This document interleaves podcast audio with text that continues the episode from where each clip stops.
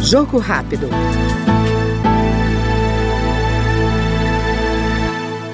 O relator do projeto que cria a Rota Turística Caminho dos Príncipes em Santa Catarina, deputado Rodrigo Coelho, do Podemos Catarinense, exalta a iniciativa em fazer conhecida a história brasileira. O roteiro combina belas paisagens e cultura e tem origem em um episódio de 1853, quando as terras onde estão hoje Joinville foram incluídas no dote do casamento do príncipe François Ferdinand d'Orléans com a princesa brasileira Francisca Carolina, irmã de Dom Pedro II. Colocar em evidência esse belíssimo local né, e poder receber ainda mais turistas, em especial retomada econômica pós-pandemia.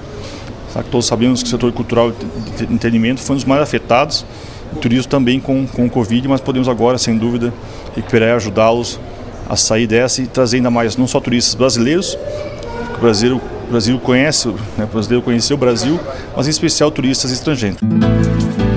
Jogo rápido.